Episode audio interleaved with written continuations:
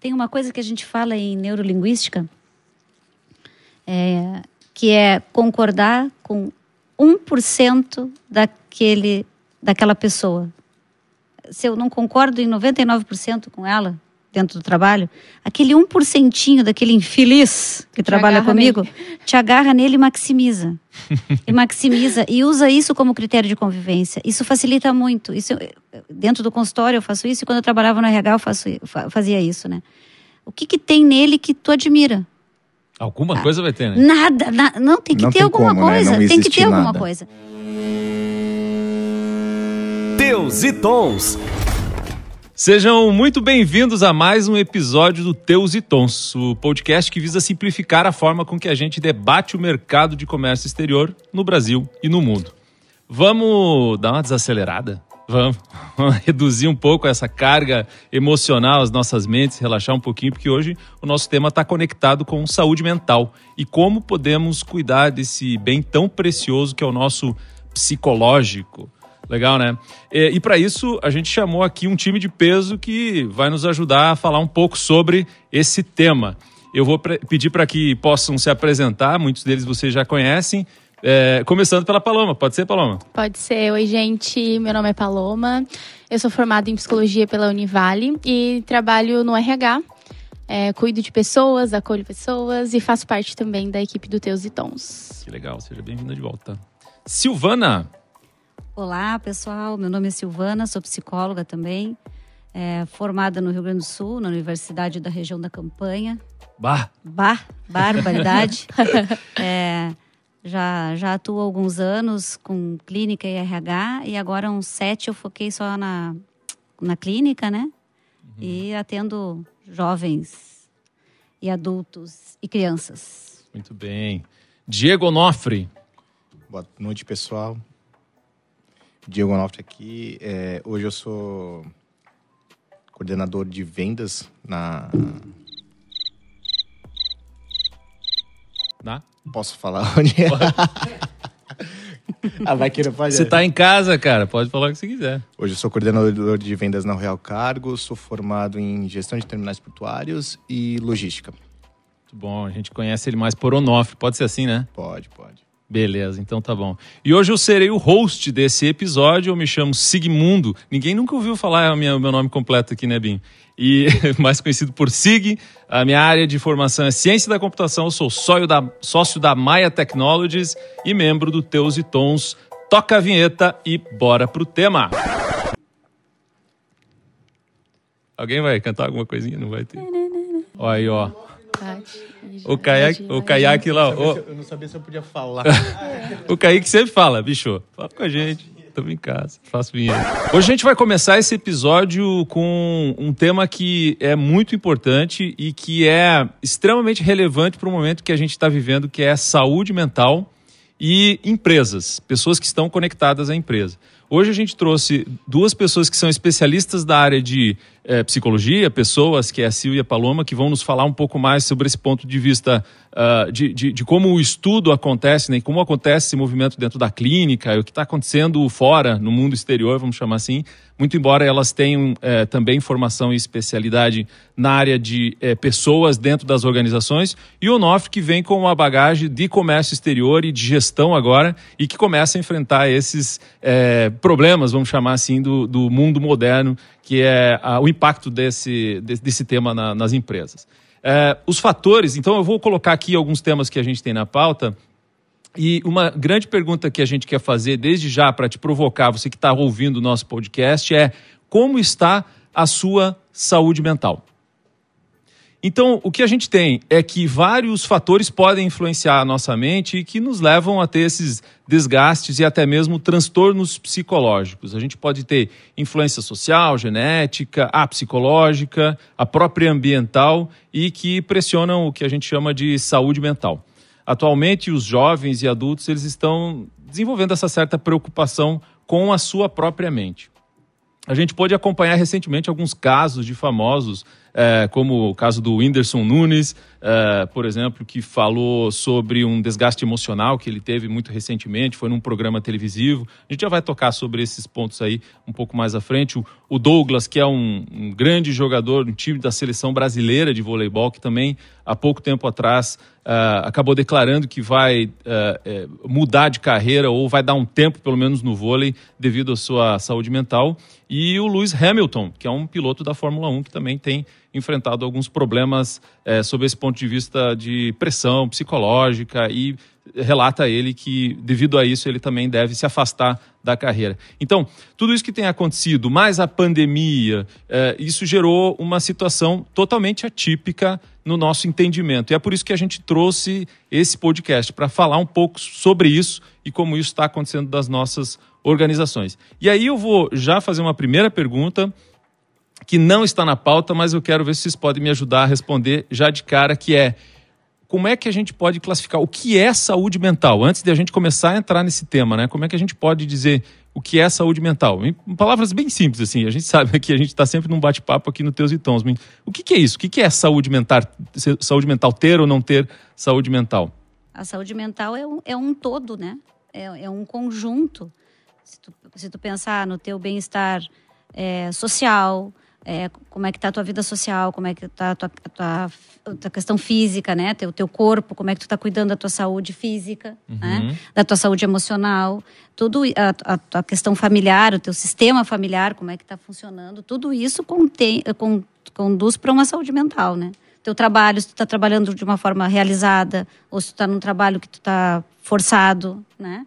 Tudo isso eu entendo que contribui para a saúde mental. Não é nenhum ponto nem outro, mas um conjunto. Assim. Conjunto. Bem-estar integral. Assim, integral. E por isso que é tão complexo, né? Uhum. E por isso tão difícil 100%, né? E até porque para cada pessoa acaba variando, né? O que é saúde mental. Exatamente. Né? Qual é o teu limite, qual é o teu limiar, ou o que você considera que é saudável ou não para ti. Exatamente. Bacana. Então a gente já conseguiu entender que saúde mental é um conjunto de coisas, né? Tem é, a nossa relação conosco, a nossa relação com o outro, é também um viver em sociedade. E é, agora a gente tem lido bastante sobre como isso tem impactado os jovens. E aí é o que eu queria ouvir de vocês. Como é que os jovens têm lidado com essa pressão, a pressão da vida, né? Como, como estão sendo forjados esses jovens que é, logo menos estão no mercado de trabalho na visão de vocês? Como é que eles estão sendo impactados? Não lidando, se entregando, deixando a vida nos levar, a vida leva eu. Penso que é difícil, né? Porque na verdade a gente hoje tem um turbilhão de informações né? na nossa mão, praticamente. Literalmente, na verdade, né? Com acesso à internet, a gente consegue saber como é que é a vida em outro lugar no mundo e até fora dele, né? E isso, e acho que esse excesso de informação traz esse impacta nesse sofrer, né, na forma como a gente lida com a vida. E filosoficamente falando, né, uhum. a gente se preocupa muito, eu acho, eu penso hoje, vou falar como jovem assim, a gente tenta dar conta de tudo. Então, a gente espera é, que uma, por exemplo, né, no, no, Instagram, eu vejo uma, um influenciador, eu sou o produto do Instagram, porque o Instagram ganha desse jeito, né? É, e eu acho que aquela pessoa tem uma vida tão legal, mais do que a minha, que é interessante eu acompanhar. Mas é, uhum. é legal acompanhar, eu também queria ser igual. Os dois. Eu acho que as duas coisas. E, e é justamente é, esse é o. Eu acredito que a gente começa a se perder dependendo da faixa etária, da maturidade, do entendimento que a gente tem sobre a nossa vida, sobre nós mesmos e sobre o que é a vida, a gente começa a se perder nesse sentido, porque quando eu quero viver a vida do outro, é perigoso, porque eu não posso.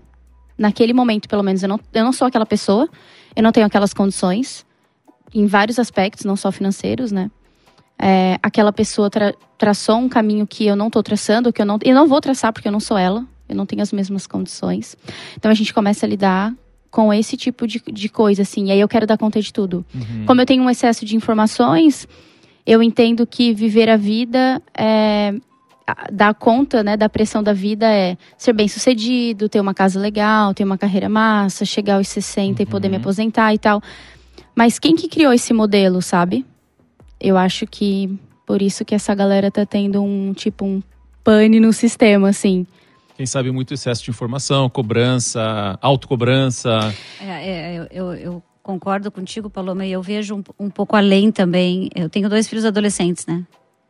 E atendo muito adolescente. Então, o, o que eu vejo é que começa ainda um pouquinho antes, sabe?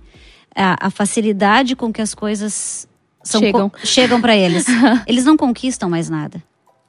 Eles não conquistam. Uhum. Se tu não tiver um pouquinho de discernimento dentro de casa, porque a gente também, quando vê como pais, a gente está na jogada, é, tu não desafia eles a conquistar nada. Tu consegue prover, porque hoje está mais fácil prover várias coisas que a gente não teve, né? Na nossa, na nossa geração. Não vou contar quantos anos eu tenho. É, então... Nem então, essa- parece. é, é, que é isso. É, então, essa facilidade deles, deles terem as coisas, conseguirem, eles, eles viajam como a gente não viajava. Não preciso nem dizer viagens Internacionais. internacionais, não preciso nem dizer isso. Fernando de Noronha. Eu, sei lá, quando eu era pequena, eu ia na cidade a 50 quilômetros e para uma fazenda, pronto. Era o máximo que eu que viajava, né? E aqui, agora, eles conseguem fazer muita coisa. As próprias escolas promovem essas viagens que na nossa época não tinha.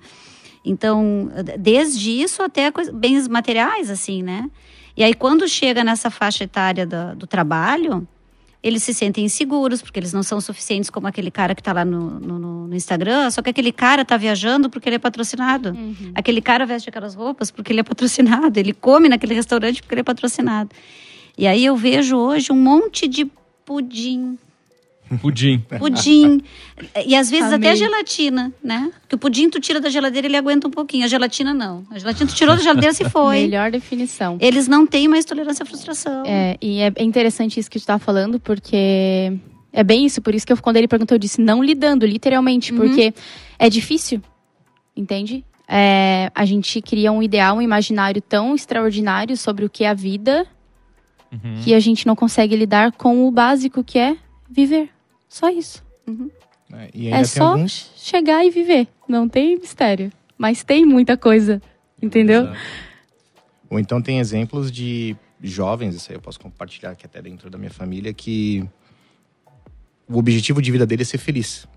Eu falo isso, eu não vou citar quem é, mas teve um jovem na minha família que recusou um emprego de 5 mil reais para ser programador, tal, não sei o quê, porque ele não queria ter o trabalho de se deslocar de uma cidade para outra, preferiu aceitar um emprego de 600 reais, programando também, fazendo a mesma coisa que ele queria, mas porque ali ele seria mais feliz. Ele estaria próximo da família dele, um monte de coisa. Coisa que se fosse eu na minha época, é pra eu ir pra China, tô indo. Então eles buscam mais realmente essa realização da felicidade, onde eu vou ser mais feliz, vou estar próximo da minha família. E acho que é onde existe o choque. Porque Uhum. Para nós que temos uma idade parecida assim, nós queremos o quê? Trabalhar, fazer carreira, um monte de coisa. Para eles não, eles querem ser felizes. Independente se ele vai ter luxo ou não. Mas acho que está muito linkado à facilidade que eles recebem já dos pais, da família, etc. Eles ficam mais tempo morando dentro da casa de pai e mãe, eles, né, eles não sabem quanto que custa ficar 40 minutos no chuveiro, né? Um, um monte de coisa, assim. E Mas é interessante também a gente fazer um recorte de que a gente está falando isso pelo nosso contexto social também, né? Sim. sim. A gente, Exato. todo o questionamento que a gente fez, as coisas que a gente responde, imagino que tu, até por atender na clínica, lida com contextos sociais diferentes Sim. do que, por exemplo, eu, que estou no RH, com pessoas que são relativamente bem-sucedidas, Uhum. né? Ganham bem, conseguem pagar o seu aluguel, têm os seus benefícios, Os né? problemas são outros. né? Circulam em lugares legais, um barzinho, comem hambúrguer toda semana, fazem. rep- Legal, sabe? Eu vou falar desse contexto. Uhum. Mas é interessante a gente ressaltar que existem outros que a gente não consegue Bacana. mensurar com tanta precisão ou com Ah, tanta experiência sim. como a gente vai falar do nosso aqui, né? Sim. Exato. A gente pode dizer então que o excesso de informações, eh, de informação, digo, é um dos pontos que pode acarretar nessa desestabilização da saúde emocional, vamos chamar assim. Eu estou generalizando, vocês me ajudam, porque vocês são especialistas, né? É, além disso, a facilidade com o acesso que a gente tem hoje. Né? Nosso supermercado de tempos atrás tinha poucas opções, hoje é um supermercado cheio de opções e o acesso a esse supermercado é mais fácil de opções, opções da vida, né? Uhum. E, e, e, isso é, gera uma certa ansiedade, é correto falar isso? Isso é um sofrimento, na verdade. Eu vou falar experiência minha, assim. eu tenho 25 anos, quase, quinta-feira. E. Lembrem da data. Não precisa. Eu prefiro não lembrar. Mas assim, brincadeira, lembrem da data, me mandem presentes. É... Mas ter muitas opções é difícil, assim, porque é justamente isso. A gente queriam sofrer, assim. Quando eu penso, cara, minha mãe, que nem é muito mais velha, minha mãe tem 40 anos, uhum. ela não tinha muitas opções. Né? Por conta da. Por isso que eu falo pra gente fazer esse recorte, né? Apesar de ter só 40, eu acho minha mãe nova, ela tem quase a idade do dia. Ela não tinha muitas opções. Eu com 25, logo depois, minha mãe nasceu em 81, nasceu em 97, eu tenho um bilhão de informações. O mundo mudou para um caramba em 20 anos, assim. Uhum. E, tipo assim, ter muitas opções é muito difícil. Ter milhões de carreiras para seguir é difícil. É... Ter milhões de opções no supermercado é difícil. É difícil se a gente. Eu aposto que quem está escutando a gente deve ter dificuldade de escolher o que vai comer no, no restaurante pelas opções que tem no cardápio. É sofrimento, eu posso te dizer.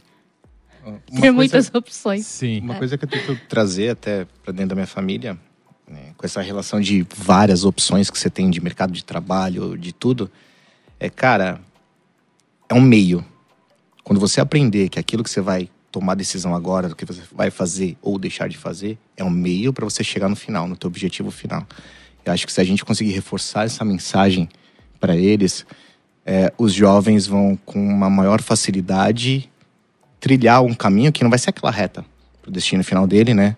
Mas sim uma jornada para ele chegar naquele momento. Lá. Esse é o nosso desafio, porque é. para eles não tem meio, só tem é. chegada. Exatamente. Né? Não existe nem o meio de chegar, nem a metade do caminho. Eles já querem pular para lá. É, foi o exemplo que eu dei. Eu falei, cara, é, esse emprego aí de 5 mil reais é um meio pro teu fim. Exatamente. Para subsidiar o teu sonho, o que você realmente quer fazer uhum. da tua vida. Só que é uma etapa que você tem que passar da tua vida. Uhum. Vai te trazer aprendizado, etc. essa, essa questão ela fica um pouco mais pro final da nossa fala, mas eu quero aproveitar um pouco da tua experiência também, Sil, em falar para nós como é que a gente consegue lidar com isso e aí, olhando para o mercado de trabalho, né? Eu tenho pessoas com diferentes gerações dentro da mesma empresa e, e, e vem um jovem, eu, eu, eu, vou generalizar aqui, né? Mais imediatista que um líder que entende a posição hierárquica, que vai subir, degrau, ano de trabalho e tal. E o jovem que está chegando querendo sentar na cadeira do, do CEO, do chefe lá, enfim. Como é, como é que funciona isso? Se existe alguma saída.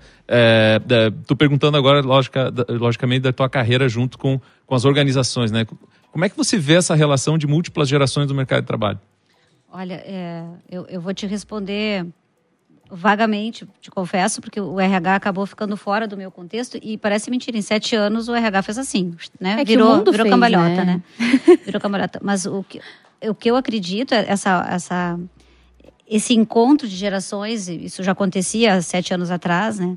Isso gerava grandes conflitos dentro das empresas. Uhum. E a gente tinha que entrar com ferramentas de gestão de pessoas mesmo, avaliação de potencial, eh, desenvolvimento de, de potencial, gestão de conflito, ferramentas de assessment para ver qual, é, quais eram os gaps para poder sincronizar aquele líder e aquele liderado. Entendi. Para que a gente conseguisse, e aí, aos poucos, fazer a orientação para baixar um pouco a ansiedade do novato, né? Uhum. E fazer com que o mais velho também entendesse, porque ele também vem para desacomodar. Uhum. Né? O cara que já está lá consolidado, ele também fica desafiado a se mexer. A se mexer, porque vem alguém mexer. muito movimentado. É. Mas aí é entrar com ferramentas de gestão de pessoas mesmo, e, e desenvolvimento e capacitação para poder dar conta dessa, dessa variedade. Assim, não... É que identificar isso é o primeiro passo, né? Sim. Sim. Conhecer, entender, assim, diagnosticar isso é o primeiro passo, né? Entender que pode ser um conflito de gerações. Não é só assim um profissional besta que quer dar lição de moral em um ou outro que quer. Exato. Não. Às vezes é, in... é inconsciente, assim, é um movimento de grupo mesmo, é né? Que chega tá um com todo gás, se formou agora, cheio de ideia, vai mudar o mundo, porque a gente sai da faculdade mundo. assim. Quer mudar uhum. o né? mundo. E aí o outro, cara, o outro já passou por um monte de perrengue, já viu que muita coisa não funcionou, que tá tentando em outras coisas.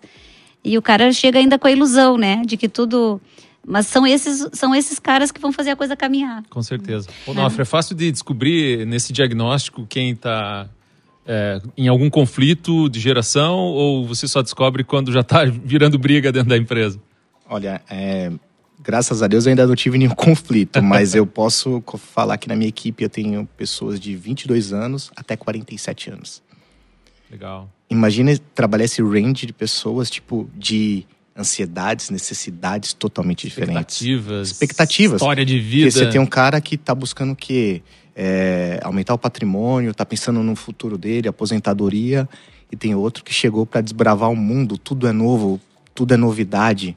Cara, eu quero ser o melhor, eu vou fazer aquilo. E aí, enquanto isso, eu também tenho outros que já estão mais maduros, uhum. estão buscando é, chegar no mesmo, na mesma posição do cara que ali que já tem mais um tempo de carreira. É muito desafiador, É desafiador. assim. É, e aí, tem extremos. ia mostrar pra esse cara de 22 que 47 também é tempo. Uhum. Sim. Não quer dizer que. E, e é legal, é por isso que eu acho interessante essa troca, assim. Porque se aos 25 a gente pensa, eu preciso fazer alguma coisa logo, fazer algo com a minha vida, como se a gente já não estivesse fazendo. né? Sim. Como Vivendo, se- como você falou. É como se eu já não estivesse vivendo, né? Exato. Parece que a gente está em constante busca por algo, mas esse algo já está acontecendo, né? Afinal de contas, eu vim de um lugar e passei por outros e estou aqui. Estou indo em constante movimento. Olhar para esse cara de 47 é me dar conta de que a vida também está acontecendo para ele. Como vai acontecer para mim se eu chegar nos 47? Tomara que eu chegue Chegará, com certeza. né? Então, assim, é, é, é fantástica essa troca, né? Agora, Animal. o desafio é fazer isso acontecer de uma forma saudável, óbvio, dentro das organizações, que às vezes a gente não tem tempo. E às É. vezes a organização também não reconhece que é uma, é uma possibilidade também, né? De essas Exato, trocas. No né? final do dia, quem faz a organização são as pessoas. São as né? pessoas. Uhum. Se elas não estivessem ali, não aconteceria. Então, bom, de fazer um, um, um- um wrap-up aqui, uma finalização. Ah, eu amo. Siga professor. É, Então, fechando ele- as coisas aqui isso, daquilo que vocês vai- estavam falando aqui, porque eu sempre penso em quem está ouvindo, né? Qual que é a mensagem que a gente está tirando dessa pergunta. Então a gente já sabe que tem saída. Tem saída, tem ferramental é, que no RH você pode encontrar para fazer isso acontecer. Beleza, ponto. E a gente também descobriu que diagnóstico é a primeira etapa do processo. Quer dizer, o primeiro tem que detectar, né, fazer um, um assessment, eu gostei dessa palavra, né? fazer uma Chique. pesquisa, fazer um questionário, fazer um- uma investigação de alguma forma para ver se realmente está acontecendo isso. É, então a gente já está dando algumas pistas para os gestores aqui. É, e aí a gente, eu começo a perceber também que esse gestor ele vai ser um pouco malabarista, porque ele vai ter que lidar com as, as duas, três gerações, quatro gerações, sei quantas gerações no mundo, né? E, e, e, para as pessoas que estão lá, o cara de 47 o cara de 22, eles vão ter que se relacionar. Como é que fala com essas pessoas agora? Não olhando sob o ponto de vista do gerente, entendeu? Do gestor. Essas pessoas lá, como, como elas vão se, se relacionar? E aí, quem sabe, vocês poderiam tentar me ajudar a responder essa questão, falando um pouco sobre essa. é, eu não gosto muito de colocar gerações, com, porque a gente coloca muita caixinha, né? Separa. Ó, eu fico na caixinha do geração Z, alfa. Z. Cara, ma- mas, a gente consegue perceber que existem características, né? Existem características de formação, que são pessoas um pouco mais arraigadas na, na, na relação hierárquica, ficar 30 anos com a carteira assinada e o orgulho de ter um carimbo só na carteira, naná, enquanto o outro que é uma geração alimentada pelas ondas de revolução financeira, fique milionário em dois, três dias, etc. Trabalha em 10 lugares ao mesmo tempo. Existem essas diferenças, né? Então, é- é- como é que a gente consegue separar esses papéis para que essas pessoas que estão nos ouvindo, que estão lá nos grupos de trabalho, consigam se enxergar e ter um pouco dessa empatia que a gente falava antes, né? Como é que faz isso? Quem, quem são essas pessoas no entendimento de vocês? Tempo. Eu, eu Cri, cri, É, cri. eu penso que é bem na linha do que a gente estava falando no sentido de considerar a outra pessoa. Porque quando. Porque o que, que eu vejo muito no dia a dia, assim. É, não sei se o Onofre vê muito, assim, ou se a Sil vê também na, até no, no discurso assim, dos pacientes dela, no sentido assim, puta merda, se eu pudesse, eu deletava aquele fulano do meu departamento, né? Vejo muito isso, assim, as pessoas sequer têm a capacidade de considerar a outra pessoa, como se, puta merda, eu sou, o que eu vejo nos meus colegas de RH que recrutam, é um velho, eu não quero. Que tem muito para aprender, né? É uma pessoa que pode não? compartilhar tanto. todo o conhecimento, né? Exato, não só conhecimento, gente, experiência de vida. Sim, sim, Vida, sim. entendeu? Sim. O, o que eu tento fomentar com o pessoal é o quê? Da mesma forma que o mais novo pode aprender com o mais velho, o mais velho pode aprender com o mais novo. E quando a gente Boa. consegue trabalhar essa troca, é maravilhoso, porque você consegue trazer muito conhecimento para ambas as partes. E aí é onde você começa a ter, ao invés de você ter, é, não sei, picos no time, atritos, etc., você consegue trazer o senso de união entre eles e eh, uma direção em, como equipe. Uhum. Tem uma coisa que a gente fala em neurolinguística, é, que é concordar com 1% daquele, daquela pessoa. Se eu não concordo em 99% com ela, dentro do trabalho, aquele 1% daquele infeliz que trabalha agarra comigo, te agarra nele e maximiza. e maximiza e usa isso como critério de convivência. Isso facilita muito. Isso, dentro do consultório eu faço isso e quando eu trabalhava no RH eu faço, fa- fazia isso, né? O que, que tem nele que tu admira? Alguma coisa vai ter, né? Nada, na- não, tem que Não ter tem alguma como, né? coisa. Não tem que ter alguma nada. coisa. Então, vamos pegar esse 1% disso que ele pode te ensinar, que ele pode te, te contribuir, né? E vamos, vamos maximizar. Perfeito. E Bacana. isso é um dos pontos. E o, e o outro que eu gosto de trabalhar, que daí vem da, da, da minha abordagem de clínica, que é do psicodrama, é, é trabalhar a sociometria. É- é os- são os critérios de convivência. Se tu pensar em alguém para sair para beber, tu vai pensar em algumas pessoas. Se tu pensar em algumas em alguém para Chamar pra tua casa. para chamar para tua casa, fazer uma janta de casais, tu vai pensar em algumas pessoas talvez diferentes da Do bar. sair para beber. Uhum. Se tu pensar em sair com alguém para ir na missa, para ir no cinema, para viajar, também serão pessoas. Algumas vão vão estar sempre ali, aqueles né que servem para tudo, aqueles que estão com a gente para tudo. Mas quando a gente entende que existem critérios de convivência, fica muito mais fácil conviver. Aquele cara tá ali para trabalhar contigo. Então, o que, que ele tem para te contribuir no trabalho? Porque eles pessoalizam. Uhum. Os conflitos Exato. vêm pelo, porque pessoalizam. Verdade. Exato. Quando tu consegue fazer essa separação, é legal. É legal porque eles conseguem, não, realmente, para trabalhar isso aqui com ele, o cara é, é bom. É interessante isso que tu fala, porque pra vida essa ideia segue, né? No sentido assim de a gente às vezes fazer um amigo pra faculdade e achar que ele vai morrer conosco. Não, e que todas o as ci- relações são interconectadas, Pra né? tudo, assim, Pra tudo. se eu E te chamo são. pro meu casamento, sou obrigada a te chamar pra tal coisa, pra ir pra casa Exato. da minha mãe, pra ir pro sítio dos meus avós. E, gente, os ciclos terminam, as pessoas não são as mesmas pra ir em todos os lugares contigo. pra- Mas né? isso eu acho que é Então, muito cultural, né? Acho que aqui no Brasil a gente tem muito isso. É, eu- quando eu morei fora do país por um tempo, fui estudar em, em- em faculdade italiana e lá eles tratam o aluno por senhor e o, o- e o contrário também. O professor por senhor, senhora. É sempre um tratamento assim. Formal. Formal, totalmente formal. E, e eu tinha lá meu orientador, eh, saía, ah, vamos tomar um café, né? Tinha uma máquina de café, aceita um café. Dava pra ver na cara dele que ele dizia assim, eu não sou teu amigo, sabe? Claro, eu não falava, né? Porque eles não eram grosseiros a esse ponto, assim, mas eh, não existe essa relação. Quer dizer, se a gente desenvolver essa relação de amizade fora, num outro momento e tal, beleza, pode acontecer, mas eu aqui sou o seu professor.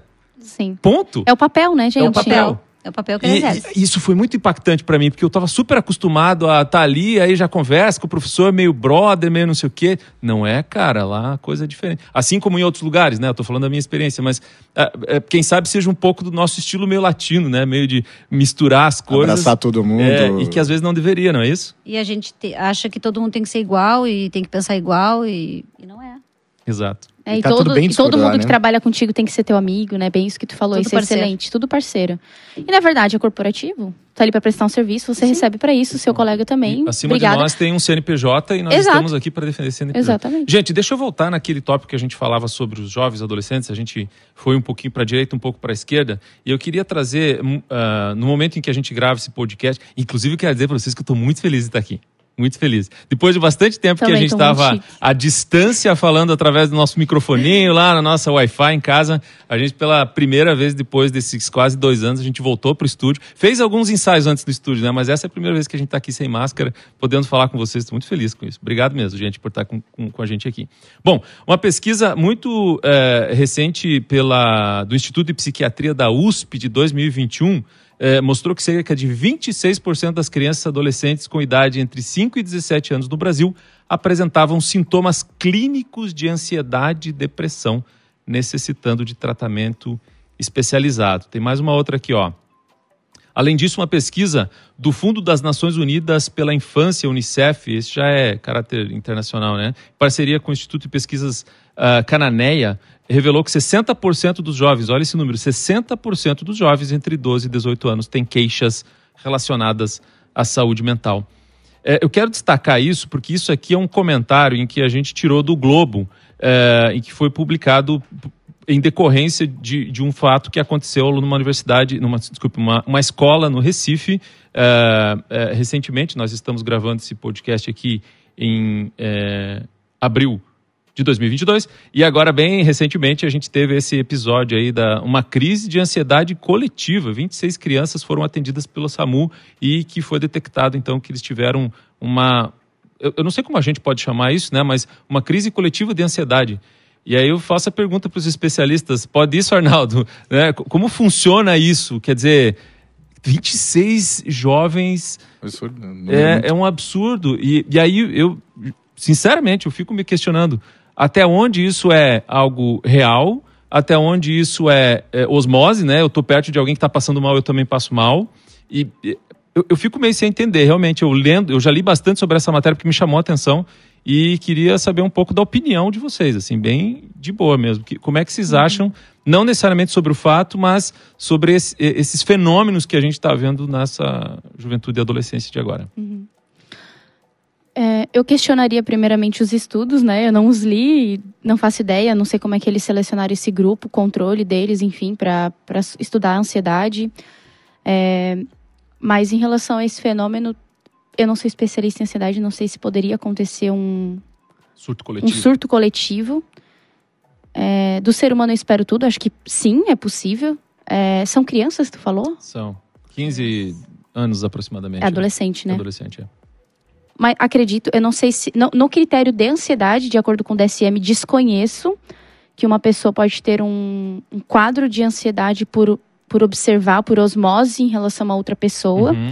mas em caráter de ser humano e comportamento e espelho em relação aos demais, é, eu acredito que sim, sabe? Uhum. É, principalmente dependendo da forma que as outras pessoas é, trataram aquela situação. Se sim. eu tenho um jovem de 15 é, vamos lá, o adolescente ele quer pertencer, ele quer ser como todo mundo, mas mais na fase da adolescência, uhum. né? Ser reconhecido, né? Ser reconhecidos, pertencer a um grupo e tudo mais. É, como eu falei, eu não li para saber em que ordem. Sim. Se foi de repente uma sala inteira abriu a porta e ah, todo mundo tá tendo um surto. Ou se foi assim, ah, o Sig teve um surto. Poxa, a professora veio tal, uhum. pá, não sei o que, te tra... Ah, tá, eu também tô tendo, tá? Uma uhum. crise de ansiedade. Sil também tal. Então eu não. Aí virou moda. E aí virou, não posso dizer moda, mas. É, e aí todo mundo generalizou, generalizou aquele sintoma, aquele sentir como uma ansiedade. É, que ansiedade é o mal do século, a gente já sabe, sai em jornal todo dia, né? A gente vê pessoas todos os dias. Eu acho que diferente de antigamente, né? Porque a gente compara muito, ah, mas na época do meu pai não tinha, na época do meu avô esse negócio de ansiedade e depressão. E aí que eu vejo a, o, bene, o benefício da informação, né? Porque, na verdade, as pessoas também sofriam com esse tipo de, uhum.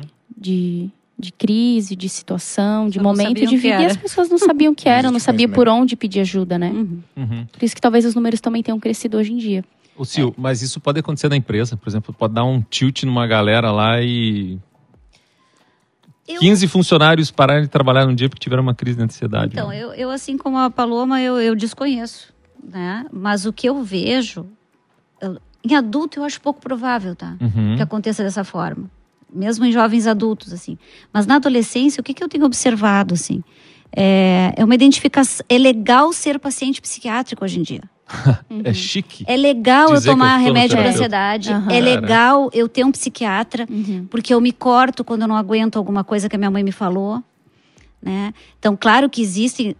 Não estou dizendo que não são sofrimentos genuínos. Tá. certo? É a claro. forma, né? É, não estou não, não, não desconsiderando a dor deles. Mas existe uma identificação. E eles se aglomeram. E eu vejo isso, assim. Os pacientes que eu atendo, adolescentes com ideação suicida, o grupo de amigos deles, todos sofrem da mesma coisa. Credo. Que é o que a gente falava no começo. É a vida.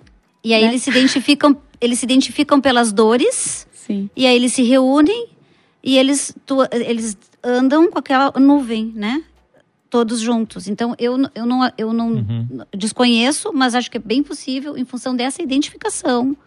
Da idade, de alguns outros identificação fatores. com essa dor. Assim, eu me aproximo pela dor. Ah, tu, tu tem problema com a tua mãe, eu tenho com meu pai. Uhum. Ah, eu. E a gente eu- forma um clã, entendeu? Exato. O clã dos. De todo mundo odeia os pais. Ah, eu tomo remédio para ansiedade, É. eu também. Eu, eu, eu escutei, uma vez eu estava num grupo ali, estavam conversando, e eu escutei assim, ah, qual é o remédio que tu toma? Assim, tipo, ai, que batom que tu usa? Sabe? Era É. quase isso, sabe? É legal. Uma, a, a gente tá numa fase ali que a gente não quer tomar remédio e a gurizada quer tomar remédio, né? Será que substituímos o grupo que gosta de rock, que gosta daquela banda A, B ou C por, Sim. Sim, por essa situação? sim. Porque antigamente eram as bandas, né? Eram as bandas, gênero, é. que gosta, Mas que etc. também diziam sobre alguma coisa. Concorda comigo? É, talvez seja evolução, né? A- Agora Ah, nós temos talvez a forma de expressar aquela dor daquele grupo tenha mudado. É. Mas muito provável o sentir é o mesmo. Agora, você sabe Sim. que sempre que a gente vem a falar sobre gerações adolescentes, por exemplo, e nós estamos hoje na figura de não adolescente, a gente já passou por isso, tá? Eu Não? tô terminando. Tá, tá, vai. Sério? Eu sou jovem. É, Isso você termina? chove. Aí a gente fica naquele que parece um discurso meio batidão, assim, né? O pai já falava isso do filho, o filho agora tá falando do filho dele e assim É. por diante, né? Essa geração nova, né? Veja bem, na nossa época, olha esse menino aí com, com o controle remoto na mão sabe tudo. Ou a gente olha, ah, essa criança com o smartphone na mão sabe tudo e tal. Sempre tem isso. Agora, nessa geração específica, pelo menos eu tenho observado uma coisa, não sei se vocês com- compartilham disso também, que não só os jovens têm esse acesso à tecnologia, uma alta informação, mas como isso está chegando na mão dos, dos idosos também. Então, um acesso ao Facebook ali que está o dia inteiro olhando lá e rodando.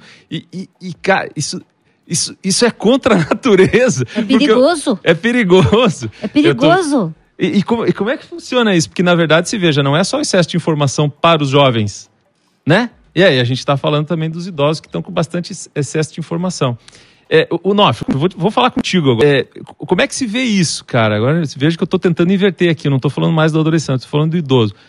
Como é que se vê essa situação do idoso com excesso de informação ou super conectado na tecnologia?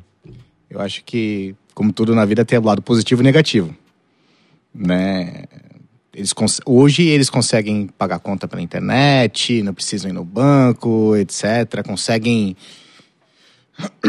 ter acesso a receita de bolo, não sei, qualquer coisa do gênero. Mas ao mesmo tempo, Ou quem velho nu- transa também, né?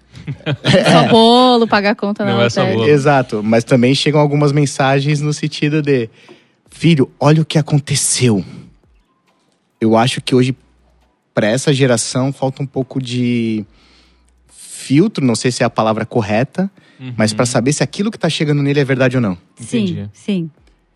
Quem nunca recebeu uma de fake mensagem. news. Exato. Quem, quem nunca recebeu, olha o que aconteceu, você não sabe. Aí você vai ver, pô, isso é fake, toma cuidado, vê a fonte, é. tudo direitinho, né? Você não tá passando no grupo da família e, meu Deus. É que hoje, com o acesso, com a forma, né? o celular e tal, a rede e o excesso. E aí todo mundo hoje é comunicador, né? Com o Uhum. Instagram, com o Facebook. A gente não precisa mais esperar a Globo formatar um jornal. Que já, você já E sabe aí, antes da Globo. Você já sabe antes da Globo. E pior, na verdade, né? Com isso tudo, a gente intensificou a conversa dos véi no portão. Na verdade, a fofoca agora não precisa mais acontecer no portão. Já acontecia isso, na real. Uhum. Entendeu? Mentira, fofoca e a coisa toda. É, que que Só eu- que agora é numa grande escala. Numa escala muito maior. É, por que, que eu fiz essa pergunta? Porque justamente esse conflito de gerações está dentro das organizações, né?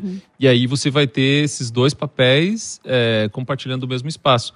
Um com um viés mais de alto nível de informação e querer subir degrau rapidinho, enquanto o outro também tem um alto nível de informação, mas às vezes sendo enganado pelo sistema, vamos chamar assim, né? É, e a gente quer trazer isso justamente para a reflexão de quem está nos ouvindo. Como a gente está se encaminhando para o final, eu quero ir também para algumas perguntas finais assim que vão é, levar mais ao encontro de o que, que vocês acreditam que a gente pode ter de boas práticas, né? Existe algum caminho para esse equilíbrio, essa paz interior entre o interno e o externo? A gente fala de saúde emocional, a gente já falou que aqui tem a ver com, com convívio, com pessoas. É, a, a gente trouxe uma reflexão muito importante aqui da Sil dizendo assim que existem, ah, como é que se chama? Sócio? É, essa, essa distância entre Sociometria. Sociometria, Eu me relaciono pela sociometria, é como eu meço minhas relações, né? É, que, que po- eu posso ter relações diferentes em grupos diferentes, etc e tal, mas é, porque isso é social, né? Mas co- como é que faz isso virar normal dentro da gente, né? A gente chegar a um determinado equilíbrio em que a, a gente, por exemplo, com, com isso tudo que aconteceu com esses eh, eh, famosos aí, Whindersson, Douglas e etc e tal, como é que a gente pode não chegar lá nesse desequilíbrio? Como é que a gente pode manter o equilíbrio? Acho que essa é a pergunta. Eu sei que é super complicada, mas a gente tá aí para tentar responder essas coisas aí. A psicologia trabalha com uma régua do sofrimento, na verdade, né? Não sei. Você. É, tô- eu tô afirmando Ah, isso. você afirma. Né? Eu Tá. falei, né? É? Né? Quero parecer convincente. Estudei cinco anos pra isso. É, tá te fazendo sofrer? Quanto? Né? Entendi. Então. isso é relativo também, né? Isso é por isso que é assim, tá te fazendo sofrer? Quanto? Né? Porque, ah, sei lá, é, trabalhar 10 horas por dia causa sofrimento, transtorno de borderline, não sei o que, não sei o que, não sei o que, não sei mais. A gente tá falando de quem? Em que contexto? 10 horas onde? Quais são as condições de trabalho? Entende? Uhum. É, Em que empresa? Quais são os benefícios? Recebe quanto? Às vezes a pessoa tá trabalhando 10 horas por dia, outra recebe 10 mil reais por mês, paga as contas, tá tudo certo. Você está querendo dizer então que a gente precisa se conhecer mais? É Com isso? certeza. A grande utopia é que todo mundo pudesse buscar o autoconhecimento. Uhum. Para que a gente possa exatamente chegar e dizer: Isso aqui não me serve mais. Isso aqui está me fazendo mal, eu vou adequar, eu vou reorganizar, eu vou ressignificar, eu vou trocar. Mas isso é o autoconhecimento que vai te dar. É, infelizmente, conversava até com um amigo meu que atende na clínica hoje, especialista em ansiedade, inclusive, que a psicoterapia ainda é elitizada, né? Sim. Não é para qualquer pessoa que a gente consegue. Não é qualquer pessoa que consegue ter acesso. Uhum. Ah, é só através da psicoterapia que tem autoconhecimento? Não acho. Mas acredito sim que é a melhor ciência para você buscar autoconhecimento. Massa. Ô, Nofre, deixa eu te fazer uma pergunta, depois eu volto com vocês também, meninas. É, você faz alguma coisa para tentar se conhecer? Assim, se tem alguma prática que você ou que você gostaria de recomendar, que você acha que pode ser uma, uma saída? Não digo para obter a paz interior, né? Porque a gente está muito longe disso, mas enfim, para buscar um pouco de equilíbrio no teu dia a dia profissional, enquanto gestor. Você tem alguma alguma sugestão para quem está nos ouvindo aí? Que eu penso é que para você se autoconhecer, tenta olhar sempre um pouco para o passado, das experiências que você teve, de como aquilo te afetou. Primeiro para você saber conhecer o teu limite. Eu sei que tal tipo de experiência vai me afetar negativamente. Aquilo pode causar uma depressão ou qualquer coisa do gênero. Aí, a partir daí, olhar para o futuro. O que eu não quero que aconteça novamente. Para você tentar manter um equilíbrio em cima disso e, principalmente, saber o teu limite. Porque no dia a dia, você vai ser bombardeado por experiências, situações, é, decisões que você vai ter que tomar, que não são fáceis. Mas a partir do momento que você ganha esse conhecimento, olhando o passado e projetando o que você quer para o teu futuro, você identificou que você vai chegar no teu limite, para, respira, coloca a bola no chão, para tudo que você está fazendo, esfria a cabeça. Uhum. Porque normalmente, quando você está chegando nesse momento, você está no teu limite. Então, qualquer decisão que você tome, provavelmente não vai ser a melhor. Uhum. Entendi.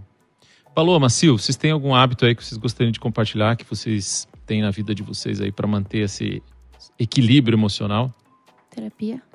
Terapia conta? Conta, opa. Terapia. E uma seleção, uma boa seleção, um bom filtro para as pessoas que convivem comigo. Acho que eu posso exemplificar nessas duas, nesses dois itens assim. Eu escolho bem sempre quem tá ao meu redor. E sem dó de deletar quem não tá não tá me Fazendo agregando bem, em Uhum. bosta nenhuma. É, eu também é psicoterapia, né? Faço a, faço a minha. Tenho que fazer, né? Senão não dou conta dos pacientes também. Lógico. Eles têm que estar comigo inteira. E, e o que me alimenta é, é a vida social, assim. É, é poder conviver com os amigos, é poder Bacana. receber na minha casa, é poder tomar um vinho, né? Agora esqueci que tá filmando, né? Nós estamos filmando e Tá estamos filmando. tomando. eu também. né? Mas reunir com os amigos, é, tomar café com as amigas Boa. na tarde, né? É- é- essa, essa, isso me alimenta. Isso me causa um bem-estar tremendo, assim. Se eu tô muito esgotada, Eu chamar os amigos. E eu, em alguns momentos é ficar com os meus filhos vendo um filme, mas como eles são adolescentes, agora é mais difícil que eu consiga isso. Então eu já abstraí. Quando eles Entendi. querem. O que bata o filme também, né? É, isso, exatamente. Então quando eles querem, eu aproveito. E quando eu quero, eu vou procurar alguém que queira. Exato. É, eu acho interessante que hum, é, estar só também é algo que eu gosto bastante. Uhum. Né? Ficar sozinha, fazer coisas comigo. E com a pandemia, é, é um dos benefícios extraordinários que eu acho da pandemia. Não é mais estranho, estranho você dizer, ah, eu não vou, Uhum. não vou poder ir, não quero Uhum. ir. Assim, dizer não pro rolê Uhum. se tornou assim mais comum, sabe? Mais aceitável na pandemia. Eu achei extraordinário. Porque Bacana. em geral a gente só mentia.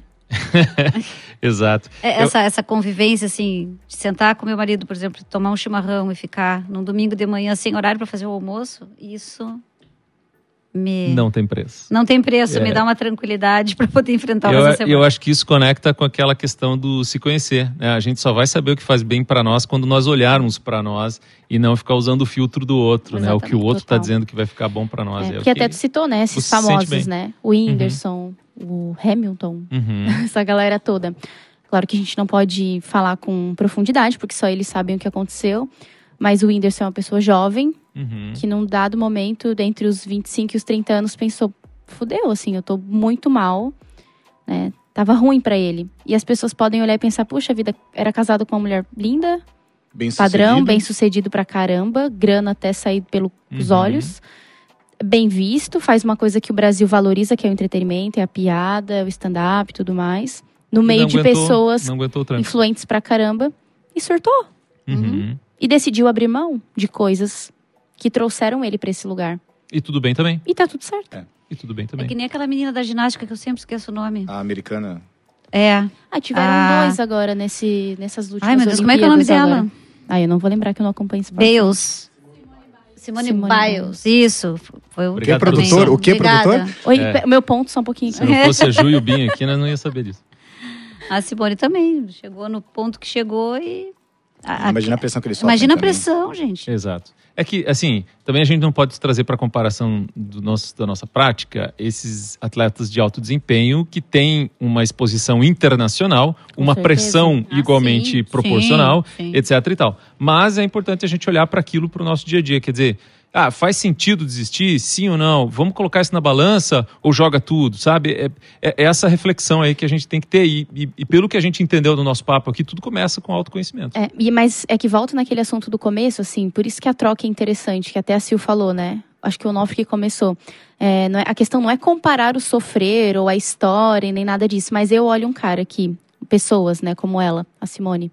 É, no padrão social capitalista e etc., pô, é o auge, né? Uhum. Você ser exposto, famoso, ser bem sucedido, Sim. ter um corpo padrão? Uhum. parece perfeito no mundo ideal de todo mundo. E essas pessoas abriram mão do mundo perfeito? Uhum. Só isso. Ponto. E Deu. Gente, nós estamos indo para a finaleira aqui. Eu queria também trazer algumas, algumas ideias. Eu acho que dentro desse se conhecer, vale experimentar coisas, né? Experimentar uma meditação, um livro, um curso, para quem tem acesso a uma terapia, entre outras coisas. Tomar um chimarrão, tomar uma cerveja, fazer o que gosta e às vezes até o que não acha que pode ser tão legal, porque pode ser que seja legal. Eu acho que se experimentar é uma coisa importante. Tem uma das coisas que eu gosto de fazer. É, não tanto quanto minha esposa, ela gosta muito mais de ler do que eu, mas o ler para mim também é um momento de me desconectar. E aí tem um livro em particular que eu achei muito legal que casa com o nosso tema que se chama Essencialismo, a disciplina, uh, a disciplinada busca por menos do Greg McKeown. Não sei como é que se pronuncia o sobrenome desse homem, mas é uma da, dos livros que está listado como os mais vendidos do New York Times. Ele fala justamente sobre isso, sobre selecionar coisas e limpar um pouco esse nosso dia a dia conturbado de afazeres e tarefas, o que, que é essencial e, e focar naquilo. E aí a gente vai, quem sabe, encontrar um pouco mais de equilíbrio, né? Porque até para fazer a coisa que a gente não gosta, talvez a gente tenha mais energia. Não é que- não prazer, porque a gente já não gosta, Uhum. né? Mas talvez a gente tenha um pouco mais de energia para dedicar para aquilo. É, e minha geração, por favor, entendam, fazer o que a gente não gosta também é necessário. É, legal. Gente, então para encerrar, eu quero fazer uma pergunta para vocês que a gente sempre faz em quase todos as- os episódios, que é assim, qual que é ah, o resumo em algumas palavras que a gente poderia levar para a pessoa que está nos ouvindo? Queria começar com a Paloma, depois o Onofre, depois a Sil. Vai lá. Ah, bom, de tudo que a gente conversou, eu acredito que é, se conheçam, se tiver oportunidade, busque estar perto de pessoas que fazem bem para você. Show. O Nofre. Eu iria para o Se Conheça também, né? Respe... Se respeite, vamos dizer assim. Respeite os teus limites. E faça aquilo que te faz bem, cara. Vá relaxar, vá pra praia. Porque às vezes você precisa colocar a cabeça no lugar. Show. Sil. Vamos falar todos a mesma coisa, né? Busque o autoconhecimento, busque fazer as coisas que, que, que te fazem bem, que gosta, estar com as pessoas que gosta, né? É, busque novas estratégias. A psicoterapia elitizada, sim, mas tem atendimento social, tem pessoas que fazem pro bono. Uhum. Dá para buscar Dá pra- essa ajuda também. Leituras, esse livro tá rolando lá em casa. É. É, é muito bom mesmo. Então, é isso. É isso. Se autoconheça. Bacana, show de bola. Eu vou falar isso também, se experimentar. É, E é, esse foi o episódio sobre a importância da saúde mental. Não esqueça que cada um sabe seu limite e ele deve ser sempre respeitado. Nos deparamos com novos desafios e muitas fases da vida e a intenção é sempre tirar o melhor de cada fase. Quero agradecer meus convidados pela super conversa de hoje, a nossa equipe de produção e você que ficou com a gente até aqui. Fiquem ligados nas nossas plataformas e redes sociais. Estamos sempre procurando levar para você o melhor conteúdo. Então já aproveita aí para curtir, comentar, compartilhar e apoiar esse nosso querido Teus e Tons. Esperamos também você lá no YouTube. E no YouTube a gente está sempre de olho nos comentários, por isso mande sua opinião e sugestão para novos temas. É isso. Até a próxima, pessoal. Tchau, tchau. Valeu! Valeu, beijo. Valeu.